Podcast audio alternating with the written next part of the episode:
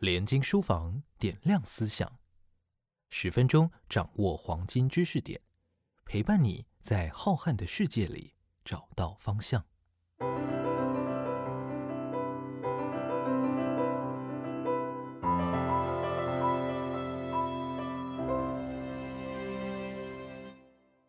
欢迎收听联经书房点亮思想，我是联经出版的总编辑涂峰恩，非常欢迎大家收听这一集的节目。已经出版在九月份的时候，刚刚出版了一本新书，叫做《乌克兰从帝国边疆到独立民族追寻自我的荆棘之路》。这是一本美国哈佛大学历史系教授谢尔西·普洛基所写的一本乌克兰历史的呃本书，表示乌克兰两千年来的历史的发展。那大家也都知道，今年乌克兰乌俄战争的关系，在台湾的媒体上，在全世界的媒体上都受到非常多的关注。那这一集的节目，我们非常高兴可以邀请到啊一位很特别的来宾啊，他是五月份刚从乌克兰来到台湾，他自己是一位学者啊，是乌克兰人，但是中文也讲得非常好。那我们就先来欢迎他，欢迎 Mariana。大家好，谢谢你们的邀请。是这个 Mariana 从五月份的时候，因为这个呃乌俄战争的关系，然后台湾的中央研究院其实有开放了一个特别的专案，邀请一些乌克兰的学者学生来到台湾。那 Mariana 也是这样一个机会，第一次来到台湾做研究。啊，我想先请 Mariana 啊稍微介绍一下你自己的背景。对，我是来自乌克兰，然后我是呃语言学和汉学研究员，也是音乐制作人，我也从事文学翻译工作。当然也非常高兴来到你们这个 Podcast。我觉得其实这本书对，尤其是对目前的对乌克兰的了解和认知是非常非常的重要，非常的开心。台湾读者终于有机会读这本书，当然觉得，因为对乌克兰最近呃有很大的兴趣，我发现，在台湾其实也很多各个领域的一些专家接触到我们来到台湾的乌克兰人当中，对乌克兰的理解还是主要来自于媒体，是一些新闻。关于文化，我觉得是特别的全面。对，关于这个乌克兰自己的这个民族认同。特别是过去几十年来的很多的发展，那其实我们在出版这本书的时候也是有啊类似的这个想法，因为就像 Mariana 刚刚提到的，台湾其实过去对乌克兰，我想关注是非常非常的少啊，所知更少了。台湾当然啊，专业研究者不多，那媒体上的曝光也很少。那我想是二零一四年这个呃克里米亚战争的时候，大概的时候有稍微比较多人注意到说啊，乌克兰原来跟俄罗斯有这样一个很特殊的关系。更多的是要到今年乌战争爆发之后，我觉得媒体上大家才开始关注到整个乌克兰的发展。那我们在出版这本书的时候，其实也是背后有这样一个想法，因为这是一本很完整的讲乌克兰，不只是啊当代的这个战争，或是说这个一九九一年啊独立之后的历史，而是他把这个历史拉到了两千年之前，从这个乌克兰今天这个地区还没有成为一个国家的时候，这块土地上其实有很多的这种历史的发展。接下来就想请。Marina 跟大家谈一谈，就是说，可能有些听众朋友知道，有些不知道，就是说，这一九九一年也是乌克兰在现代历史上独立的一年，那举办了公投，还记得这书里面有描写这个公投那个片段，当时的比例非常非常高的人都出来投票了，那这么高的人出来投票之后，大家也是压倒性的赞成独立，对于整个当时还是苏联的这样一个政府来讲，是一个很大的冲击跟震撼。那从此之后，乌克兰就成为了现代的一个这个新成立的国家。那在那之后，我想啊，到今天已经三十多年了，会请你谈谈这过程当中的乌克兰自己的认同的一些变化，跟你自己观察到的这乌克兰社会的发展。我稍微补充一下，就是九一年那年的独立，对我们乌克兰人来说，并不是什么惊讶，因为乌克兰人民就是往独立的这条路很长一段时间了，对，很长一段时间，对，而且我们。可能是从呃现代的角度来解释当年的事件，可能就我们觉得更更准确的说法，我们不是得到了独立，我们是返回了独立。因为其实乌克兰一九一七一八年也有一个很短暂的，当时是乌克兰共和国，但是当然因为各个原因，当时也是世界一战，俄皇帝国也发生了他们的革命，在苏联时期。可能肯定也有各种各样的一些乌克兰民族运动，或者是一些自我认同的一些行动者，或者是一些思想家、一些知识分子等等等等。所以呢，到一九九一年，当然是一个非常关键的转折点。但是，好像当时的这样的独立是不可避免的，而且当时呃，苏联的各个共和国，他们都有这方面的往民主对这种独立的渴望。九一年之后到最近这三十年以来。克兰就面临了一个前所未有的历史上的挑战，当然是一个机遇，但是同时也是一个挑战。终于，我们有了这样的一个机会，我们可以建立起来自己的一个独立的国家。突然，我们就得到了这样的一个自由和建立一个民主社会的机会。但是在很多很多领域，包括一些机构多的挑战，你们怎么要转到新的这样的制度？然后你。思想上也怎么能够个很自然的这样的一个转变？但是对我来说，我出生在苏联，但是我上学的时候一直是独立乌克兰。我可以观察的就是从我很主观的这样的观点，我可以观察的我跟我的父母，还有跟我奶奶爷爷他们一代思想上、价值观上有什么样的不同，或者是有什么样的一些变化。当然，我我爸爸妈妈那那年代，他们可能已经是他们年轻的时候是已经是苏联晚期，他们都知道，哎，他们生活在一个非常不公平的社会上，他们都很清楚这样的社会、这样的制度是非常虚伪，他们已经不愿意生活在这样的一个社会上，所以对他们来说，当时非常需要解脱这样的压迫，但是他们的民族意识、他们的民族认同是不是很清楚？我也不知道，对，可能对他们来说，解脱苏联不一定是等于哎，我们是成为一个民族乌克兰民族国家，或者是他们也许也一直都知道自己是乌克兰人，但是可能作为具有一个独立的乌克兰国家的乌克兰人，嗯是什么样的一个概念，或者是我们要。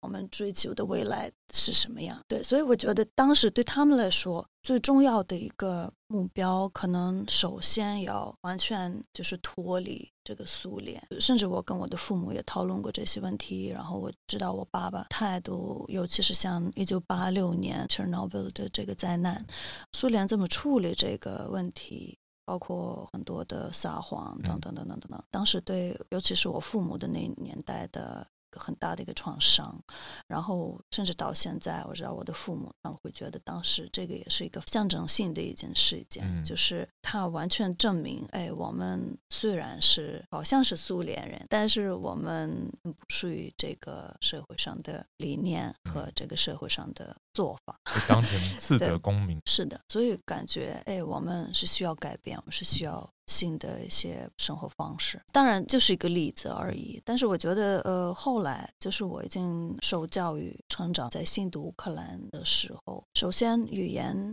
对吧？我们的教育都是用乌克兰语，从小学一直到大学。虽然我出生在基辅，基辅是一个俄语的环境，嗯，所以其实我出生在一个说俄语的乌克兰人的家庭里，其实跟各个地区都是一个非常正常的一个很普遍的一个现象。可能我们在日常生活当中交流的语言是俄语，但是我们的官官方语言，我们上学，我们在教育上，在呃事业上，我们用的是乌克兰语。在媒体，在在新闻，在文化，在出版业，可能。俄语占的比例更大。后来慢慢慢就从语言开始，然后自我认知的就是作为乌克兰人的人，这个转变慢慢就开始变得更更清楚一点。教育上，对，其实我们学的历史，甚至是像《Thirty Blocky》这本书，对我来说并不陌生，因为我上学的时候学的历史已经是这样的一个历史，我都知道的一些，就是从基辅罗斯开始，一直到哥萨克年代，然后俄皇帝国，然后乌克兰在各个周围的这些帝国。中间的一直是好像是非常艰难的一种渴望自己独立的一个过程，然后包括到苏联，然后甚至像三十年代的这种乌克兰大饥荒，然后斯大林年代的各种各样的一些灭绝，所以就是苏联的一些可能以前在。我们上辈的那时候，或者是生活在苏联人的那时候，很多被记禁止的话题，或者是历史上的一些没有公开讨论的，或者是研究的一些问题，或者是被覆盖的一些话题，或者是一些事件，我们都已经知道。无论是历史或者是文学，因为在苏联时期，很多乌克兰语的一些作家，或者是历史学家，或者是哲学家，他们是被禁止的。三十年代也有个现象，the executed renaissance，就是当时出现了很多非常优秀的。文化工作者、作家、呃，诗人、音乐家，但是被苏联的制度、被斯大林的当时的一些送到古拉格，要么是完全把他们杀掉。对，所以呢，嗯，这些东西可能以前是在苏联时期是不知道的，或者是没有公开。但是我觉得在独立的乌克兰这一点也非常的重要。其实。甚至是在二战的时候，或者是更早以前，在俄皇帝国的时候，有很多的关于乌克兰历史是相关的一些事件或者是人物。我们都会很详细的去研究，完全没有怀疑我们是属于乌克兰或者是俄罗斯。对俄罗斯的文化对我们的影响非常的大。当然，我们也会讲俄语，从小一直很清楚我是乌克兰人。第二个很重要的一点就是，我觉得社会上最大的改变，也就是说，我们终于意识到了是可以建立一个公民社会，是个 civil society。这个也非常的重要，因为可能就是所谓苏联人的，呃，这种心态，他们觉得，哎，国家要为我们决定，国家必须给我们提供，好像你完全没有一个主动去做事的一个能力和可能性，嗯，或者是你知道啊，有这个制度，它非常的腐败，我们都很穷，但是我也没有办法，我唯一的办法是找一些违法的一些一些途径，违法的一些办法。来解决问题，但是我们这一代，我们已经觉得我们不愿意这样。我们为什么不可能有一个合法的制度？为什么有一个 institutions 一些机制？为什么不能有一个很透明的社会？对我来说，很重要的一个里程碑，也就是橙色革命的 Orange Revolution。我当时也在念大学，然后我也自己也参加过。我记得很清楚，当时我们去。这个游行的是什么样的一个气氛？是什么样的一个环境？非常和平的，非常嗯安全的，感觉到啊，我们需要公平，我们反对一些 c o v i d 的选举的一些诈骗，然后我们觉得我们大家都被骗了，对我没有选这个总统，所以我们希望一个追求的是正义。但是当时我感觉到了，哎，我们是有一种决定的能力，也有一种决定的。权利，那时候我就很清楚的感觉到了，对我们是可以有改变，然后我们崛起的时候，对，而且对，而且我们有很很清楚的一种呃这种意识。刚刚 Marina 描述了很多乌克兰的状况，我想台湾听众朋友可能多多少会联想到一些台湾的发展，包括说对民主的追求，包括公民意识的到后来这样崛起。那甚至是在这一次乌克兰跟俄罗斯的战争当中，其实很多人也联想到，好像是台湾跟中国的之间的这样一个关系。可是，当然，呃，我们会也知道说，乌克兰跟俄罗斯的关系啊是非常复杂的。但台湾跟中国关系很复杂，所以啊，想请教 Mariana，你怎么看？这个有很多人拿台湾跟乌克兰做一个比较，你自己的想法是？对我也经常会听到这个问题，然后也经常可以看到、听到这样的一个比较。为了了解某一个国家跟另一个国家的关系，当然是永远都会有很很多的共同点，甚至是政治上当然也会有很多的共同点。但是我个人认为，如果把乌克兰跟俄罗斯的关系，还有中国跟台湾的关系去做比较，那还是要避免这。一种很肤浅的一种同义化，就是 generalization。对，因为我觉得这种态度它很很简单，但是它也会带来很多的一些误会。我作为乌克兰人，我也很希望去多了解台湾到底是怎么回事。不是中国告诉我台湾应该怎么样，也不是西方媒体告诉我台湾怎么怎么样，也不是美国告诉我亚太地区该怎么样。我想首先想去了解台湾现代的社会。是什么样的一个立场，什么样的一个观念、自我意识等等等等。乌克兰这种战争可能也是我们未来的一种不得不面临的一个个危机。对我希望不会对，但是我也不希望就是台湾是从这个角度来去看我们的战争和台湾跟中国的关系，而且我也非常 不不希望告诉台湾人该怎么样，或者是我们作为一个例子，你们向我们学习，或者是怎么样？我觉得这是完全不对，而且我们都没有选择这个战争，我们都知道我们的战争就是刚才你已经提到，二零一四年，呃，俄罗斯已经占领了克里米亚。然后开始在顿巴斯的军事行动，对我们来说，虽然他们没有公开的去宣布，但是一四年这个战争已经开始了。所以这八年以来，尤其是西方国家，呃，我们的一些担保国，他们是怎么看待这种现象？呃，好像都没有完全。看清楚普京会怎么样？好像 OK，我们在这里有一个冲突。我说的是西方国家或者是西 欧洲的国家的他们是怎么看待？然后甚至今年的二月二十四号，很多西方的专家、呃学者，甚至是一些政治家，他们都会认为 OK，普京的计划可能他在三天以内会占领基辅，嗯，然后就完全可以控制乌克兰。我们就会说啊。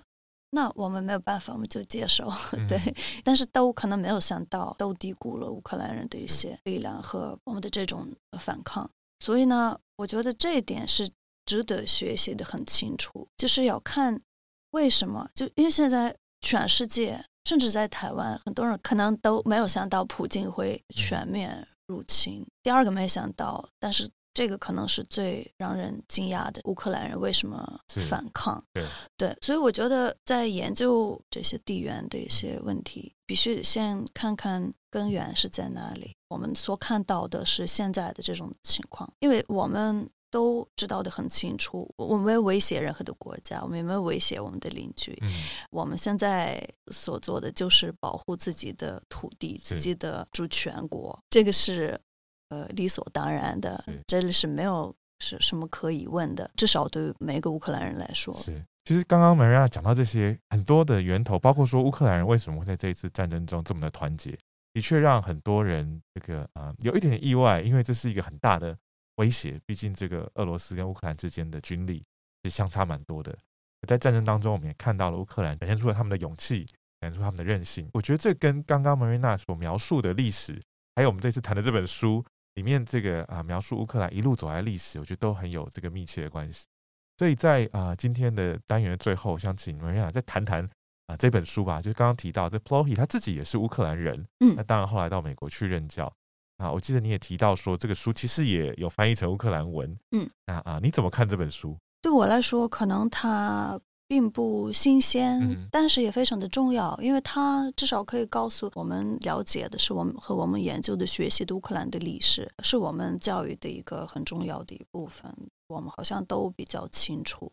但是其他的国家他们是没有机会从非俄罗斯的角度 去去看，所以我觉得这个很重要，是因为这个声音它本来是来自乌克兰，但是它同时也是在。西方的这样的学术界里面。继续研究和介绍乌克兰，对读者来说，可能这好像也是一个比较有趣的一个角度，因为它并不代表俄罗斯的角度。因为有的人会觉得，如果我们是是从乌克兰人的角度来分析乌克兰的历史，那可能他也会有很多的偏见，嗯对吧？所以呢 p l o h y 他也吸收了一些西方的角度，可能也是被西方的学术界认可的一个人物，他是这样的去解释乌克兰的历史，所以我。我觉得，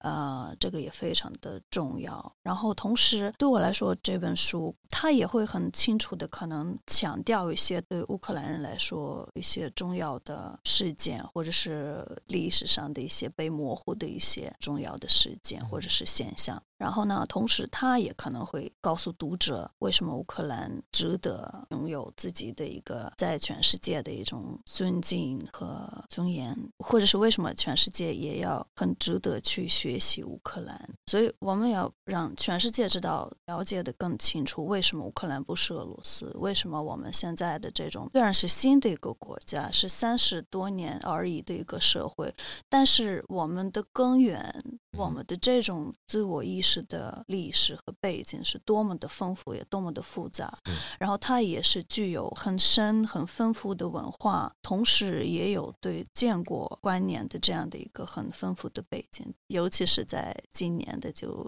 这个战争，它已经证明我们是已经没有什么可否定的，已经没有退路。现在全世界已经非常的清楚，对我们是什么样的一个国家和人民。b l o h y 对他在这里也可能会研究很多俄罗斯跟乌克兰。在社会上有很多复杂的一些共同点。有的乌克兰人自己觉得我是乌克兰人，但是我也是属于俄罗斯文化，或者是俄罗斯文化对我影响很大，或者我分得不太清楚。哎，我讲的是乌克兰语，但是我的母语是俄语还是乌克兰语？所以也有很多很多非常复杂的现象，这个也是很正常。而且乌克兰各个地区、各个年代，他们对作为乌克兰人民的这种认知、自我认同都有很多的。区别，但是我觉得在这场战争发生之后，都已经没有任何的怀疑。很清楚的是，我们自己的社会对很复杂，但是我们自己要解决着自己的问题，不是来。其他人侵略我们，告诉我们该怎么办，或者是其他国家他们有权利侵略我们，或者是干涉到我们的问题，告诉我们该怎么办。所以我觉得很重要的一点，《p l o h y 这本书，他后面也写的一个东西，就是有的乌克兰人他们可能会觉得，可能俄罗斯文化对我有影响，但是我选择的是 Pushkin 而不是 Putin，嗯这个也很重要。对，对很多人可能有一部分乌克兰人就是觉得俄罗斯文化。对他们很重要，但是这个俄罗斯的文化并不代表现在的普京的这样的一个俄罗斯。我们这三十年以来，乌克兰我们一直在建立自己的未来，民族意识 （national idea） 都是往未来。但是俄罗斯就是苏联解体之后的独立的俄罗斯，他们的民族概念、他们的国家概念都是往后，都是往过去。他们团结。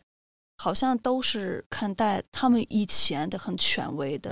要么是俄皇帝国，要么是苏联，要么是二战，我们就是打败了纳粹主义。作为苏联人民，我们就做到了一个很很重要的对人类的一个很大的贡献。但是他们所有的这些象征性的东西都是过去的，他们完全没有建立新的一个观念和新的一个社会。九十年代，他们有一些。呃，民主去世，但是后来就是普京。来了之后，整这个社会就变得不一样。其实我们 Zelensky 总统最近也可能你们也知道，对，有很多的呃演讲，对，在在台湾也出版过。近期就其上个星期好像演讲当中，他也提到了这个问题。我们可能会缺乏什么什么什么，但是我们不需要你们。我觉得现在对所有的乌克兰人来说，这个非常重要的一个点，对，我们可以吃苦，我们对现在都处于一个非常危机的一个。情况，但是我们不需要你们，我们会自己建立自己的国家。我想今天梅人家的这个分享，其实让人听了非常的感动。虽然我们在啊过程当中也提到台湾的情形跟乌克兰其实真的是很不一样，可是我觉得其中有很多精神，包括对于啊民主跟自由的坚持，对于自我认同的这样一个，就算在这样一个很困难的情况之下，是我们这样继续坚持下去。那乌克兰人为什么背后可以长出这样一个很令人敬佩的精神？就欢迎大家。可以找这一本书啊，《乌克兰从帝国边疆到独立民族追寻自我的荆棘之路》，这是由哈佛大学教授普洛基所写的书。可以再补充一点点，